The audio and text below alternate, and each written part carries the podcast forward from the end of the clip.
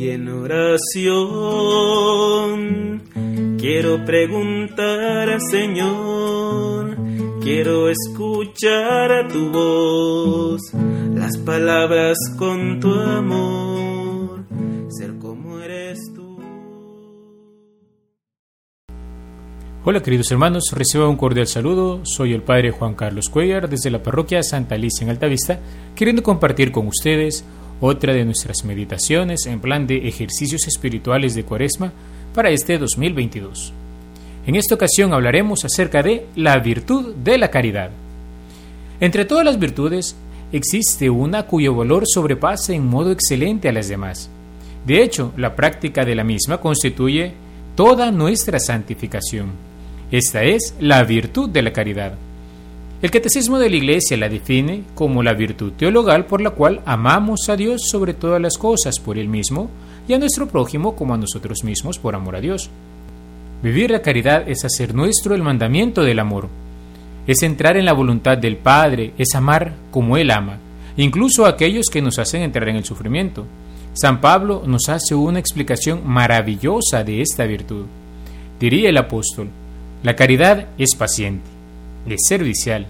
La caridad no es envidiosa, no es jactanciosa, no se engríe, es decorosa, no busca su interés, no se irrita, no toma en cuenta el mal, no se alegra de la injusticia, se alegra con la verdad, todo lo excusa, todo lo cree, todo lo espera, todo lo soporta. Comienza Santo Tomás diciendo que la caridad es una amistad entre Dios y el hombre, y como toda amistad, importa necesariamente una mutua benevolencia, es decir, quererse el bien, fundada en la comunicación de bienes. Por eso, la caridad supone necesariamente la gracia que nos hace hijos de Dios y herederos de la gloria. El hombre que por naturaleza no pasa de siervo del Creador, llega a ser por la gracia y la caridad hijo y amigo de Dios. Y si ya aquella servidumbre le ennoblece tanto, porque servir a Dios es reinar, ¿Quién podrá medir la altura a la que nos eleva la caridad de Dios, que se ha difundido en nuestros corazones por el Espíritu Santo que se nos ha dado, como dice San Pablo en la carta a los Romanos 5.5? A ti que deberías permanecer siervo, te admite Dios como amigo, decía el Padre Rollo Marín. Esta es la gran dignidad incomprensible del cristiano. En la misma definición de caridad descubrimos qué es lo que hemos llamar, en primer lugar, a Dios mismo como sumo bien. Amar a Dios porque Él es bueno. A Él lo anhelamos, en su presencia queremos estar. Pero también implica amar lo que Él, amando, ha creado como bueno, al prójimo y a nosotros mismos. De hecho, de aquí mismo deriva el cuidado de la creación. Amar en este sentido es el ejercicio de nuestra voluntad que busque el bien en sí mismo, para los otros y para nosotros mismos. De ese mismo deseo de anhelar este bien supremo es que se desprende también que hemos llamar aquello donde Él se manifiesta. ¿Y dónde es? En las criaturas, que no son sino una manifestación de la bondad divina.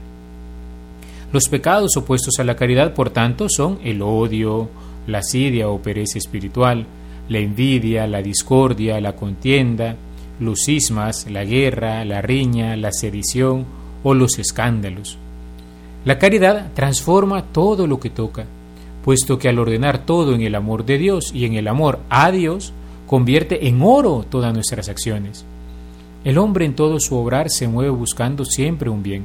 Esta búsqueda, al ser permeada por la caridad, se purifica de todo aquello que pueda ser ocasión de pecado, y se enciende en el fuego del amor divino, haciendo de nuestras obras una ocasión de gloria para el Padre. Así la caridad crece a lo largo de toda nuestra vida, no tanto por repetición de actos, sino por una mayor radicación en nosotros. Ella se puede arraigar y penetrar cada vez más en todo nuestro obrar. Y es que, queridos hermanos, si vivimos con flojedad y tibieza, podemos tener completamente paralizada nuestra vida cristiana, aún en el supuesto de vivir habitualmente en gracia de Dios y practicar multitud de buenas obras, pero imperfectas. Vemos, de hecho, multitud de almas buenas que viven habitualmente en gracia de Dios, que si acaso llevan 40 o 50 años en una comunidad, en una vida religiosa, en un monasterio. Yo hice mi retiro de evangelización fundamental allá por el 2003, dirá alguno. Yo hice mi convivencia de inicio allá en el 2000, qué sé yo. Y puede que ya lleven tantos años sin haber cometido incluso una falta grave. Y han practicado gran número de obras buenas y de actos de sacrificio, ¿eh? Y sin embargo, todavía están lejos de ser santos. Si se les molesta o contraría, se enfadan. Si les falta alguna cosa, ponen el grito en el cielo. Si aquellos que se encargan de organizar las actividades en una comunidad, en un grupo o incluso en el trabajo, se ponen de acuerdo para hacer algo que a ellos no les agrada, siempre murmuran y refunfuñan, o al menos los llevan interiormente a mal, agriándose. Todo esto es muestra bien a las claras que están muy lejos todavía de haber alcanzado la perfección cristiana. Ahora bien, ¿cómo se explica este fenómeno después de tantas buenas obras, practicadas durante aquellos largos años? La explicación teológica es muy sencilla. Han practicado multitud de obras buenas, es verdad, pero de una manera floja y tibia. No con actos cada vez más fervientes, sino al contrario, acaso más remisos e imperfectos han permanecido completamente parados en lo esencial, en los mínimos. Entonces, tanta multitud de obras buenas, aunque imperfectas, no les han valido para nada. A esto respondemos que sus actos remisos no son completamente inútiles y estériles, sirven para dos cosas, una en esta vida y otra en la gloria, es decir, la vida en el cielo. En esta vida sirven para que no se enfríe del todo las disposiciones del alma que la pondrían en trance de cometer pecado mortal en la otra vida, esos actos flojos y remisos tampoco quedarán sin premio, recibirán lo que le corresponde. Pero cuánto más sería si se hubieran hecho con mayor fervor y diligencia. Por tanto, queridos hermanos, hemos de clamar al Señor para que nos conceda los auxilios de su gracia, para crecer cada día más en caridad, a la vez que hemos de disponernos con toda diligencia a aceptar esas invitaciones a crecer en nuestra capacidad de amar. Recordemos algunos principios. Primero, es más propio de la caridad amar que ser amado, porque aunque como amistad que es supone necesariamente ambas cosas, el primero es un acto propio, depende de mí, el segundo del amigo. Por tanto, no depende del todo de mí. Segundo principio, el amor en cuanto acto de caridad supone la benevolencia, desear el bien hacia el amigo, pero incluye además también una unión afectiva por eso la benevolencia es el principio de la amistad, es decir, no es solo procurar el bien, sino que poco a poco el amor afectivo, la dimensión sentimental y emocional también se va transformando. Tercero, Dios es infinitamente amable por sí mismo, es decir, digno de amor, y la caridad le ama en cuanto tal, sin ninguna subordinación a otro fin. Pero cabe que algo distinto de Dios nos disponga para adelantar en ese amor por ejemplo, considerar los beneficios que de él hemos recibido o esperamos recibir en las penas que tratamos de evitar. Por ejemplo, algunos santos han compuesto una serie de meditaciones y reflexiones que le llaman meditación para alcanzar amor. ¿Y en qué consiste? En meditar las grandezas, los beneficios, las bendiciones, las gracias que Dios nos ha concedido, incluso en medio de nuestras infidelidades porque amor, hermanos, saca amor. Cuarto principio. Dios no puede ser amado por las criaturas tanto como merece serlo, porque Dios, siendo infinito, debería ser amado infinitamente. Pero podemos y debemos amarle totalmente, o sea, todo cuanto Él es y todo cuanto le pertenece de algún modo y con todo nuestro ser. Es decir, debo de disponerme siempre a amar con toda mi capacidad de amarle a Él, no reservarme nada que no lo amaré como él merece, claro, pero amaré tanto como yo puedo y eso le agrada. De ahí que nosotros hemos de ordenar todas nuestras actividades y todo lo que hacemos, vivimos, todo lo que pensamos y sentimos hacia Dios, de manera que Él purifique todo. San Francisco de Sales, queriéndonos ayudar a crecer en el amor del Señor, en su obra El Tratado del Amor de Dios, nos invita a tener presentes que el amor de Dios nace primero de la consideración de las perfecciones divinas, vistas en sí mismas, o de la consideración de los beneficios divinos. Máxime la creación, la conservación en el ser, la redención, ver cómo el Señor nos hizo surgir de la nada, cómo a pesar de nuestras infidelidades, Él nos ha perdonado y nos sigue manteniendo vivos y nos sigue manteniendo junto a Él. También nos invita a considerar los impulsos de la gracia en el hombre libre, por ejemplo, a través de la fe, la esperanza, el dolor de los pecados o incluso la misma contemplación de la vida del Señor Jesús. También lleva a meditar San Francisco de Sales sobre cómo se ha de crecer en el amor por las obras buenas y por la gracia, nunca ausente de quien ama. La gracia y la acción hermanadas van conduciendo el alma hacia la perfecta unión que se consume en el cielo. Es importante la vigilancia sobre sí mismos, ya que el hombre puede abandonar a Dios yendo tras las criaturas, sea por la inconstancia de su voluntad, por la flaqueza humana ante las tentaciones, por su propia miseria, incapaz de amar realmente si la gracia no le ayuda. El santo propone cinco modos en que se puede vivir el amor de Dios. Primero, por un amor de complacencia, es decir, por el gozo de ver amado y honrado a Dios. Segundo, por un amor de condolencia, es decir, compadecernos ante Jesús doliente y la pena por los pecados. Este tipo de amor, particularmente, queridos hermanos, es el que deberíamos nosotros ir ejercitando mientras vamos meditando los santos viacruces en este tiempo de Cuaresma. Contemplar las imágenes del Nazareno, de la Dolorosa, de María Magdalena y de San Juan nos llevan a suscitar este amor. Amor de benevolencia, el cual desea que Dios sea conocido, amado y servido en la tierra y suspira por amarle y verle amado en el cielo. Así el hombre se une con ardor a las alabanzas que Dios se tributa a sí mismo. Cuarto amor, el amor de conformidad, por el cual unimos nuestra voluntad a la voluntad de Dios. Y esto se da de tres maneras. Cuando obedecemos sus mandamientos, por la docilidad a sus consejos y por la atención a sus inspiraciones. Quinto, por un amor de sumisión. Unimos nuestra voluntad al beneplácito de Dios. Así nos unimos por el abandono al divino beneplácito, por la santa indiferencia. ¿Qué es esto de la santa indiferencia? Queridos hermanos, esto es una de las características propias de la espiritualidad salesiana o de la espiritualidad de San Francisco de Sales.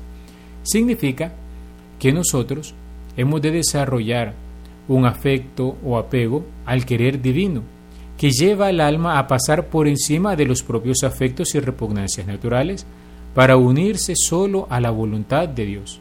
Esto es la santa indiferencia.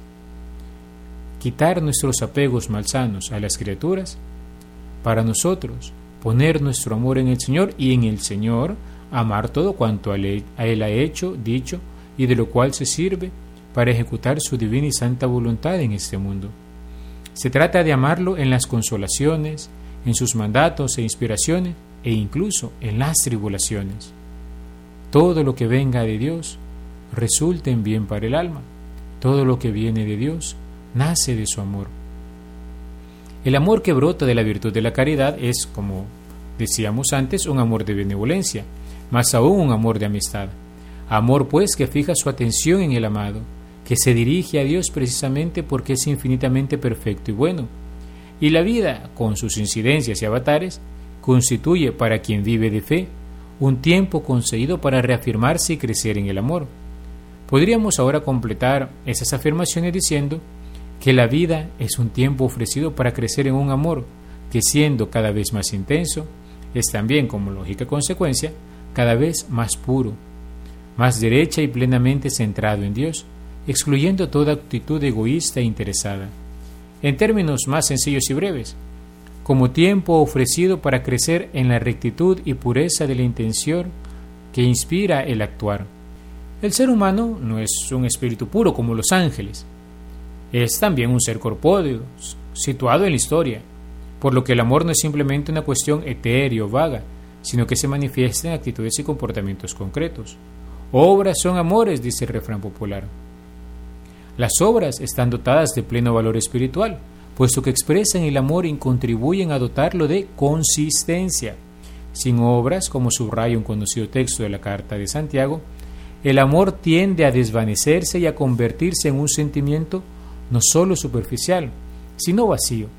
Pero si las obras poseen valor espiritual, es en virtud de su conexión con el amor que expresan, Desconectada de él, la enseñanza neotestamentaria es también aquí neta.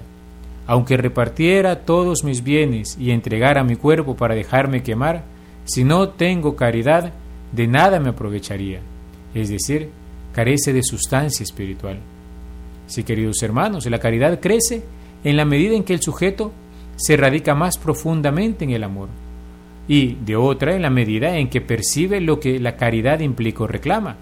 El crecimiento de la caridad no está en una percepción amplia y detallada, pero abstracta y no comprometedora de las posibles manifestaciones de un actuar inspirado por esa virtud, sino que está más que todo en el crecimiento, en la vitalidad de la raíz de la que nace ese actuar.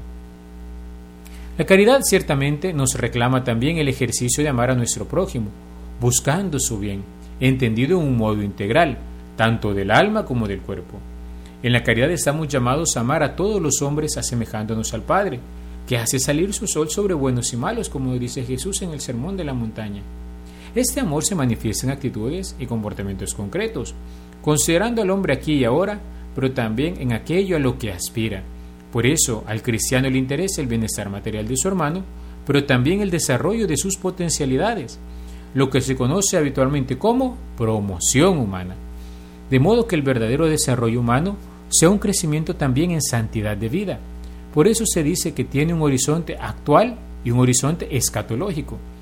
Ver nuestras relaciones con el prójimo en la caridad divina no destruye lo que hay en ellas de bondad humana. Los afectos y los sentimientos forman parte también de ella. Nuestra capacidad de cariño y ternura forma parte de la vivencia de la virtud de la caridad. El amor de Dios no anula nuestra humanidad, antes bien, la purifica si lleva algo de viciado y le eleva hacia las alturas en que los hombres formamos la gran familia de Dios en el amor de Jesús. Así la caridad produce diferentes efectos en nosotros. Podríamos decir a nivel interno, nos hace entrar en el gozo espiritual de Dios, que puede compaginarse con alguna tristeza, por cuanto no gozamos todavía de la perfecta posesión de Dios, que nos dará la visión beatífica en el cielo. También gozamos de paz, que es la tranquilidad en el orden, y que resulta de la concordia de nuestros deseos y apetitos unificados por la caridad y ordenados por ella a Dios. Tercero, nos hace entrar en la misericordia, que es una virtud especial fruto de la caridad, aunque distinta de ella, que nos inclina a compadecernos de las miserias y desgracias del prójimo, considerándolas como propias en cuanto contristan a nuestro hermano y en cuanto que podemos además vernos nosotros en semejante estado es la virtud por excelencia de cuantas se refieren al amor al prójimo, y el mismo Dios manifiesta en grado su omnipotencia compadeciéndose misericordiosamente de nuestros males y remediando nuestras necesidades.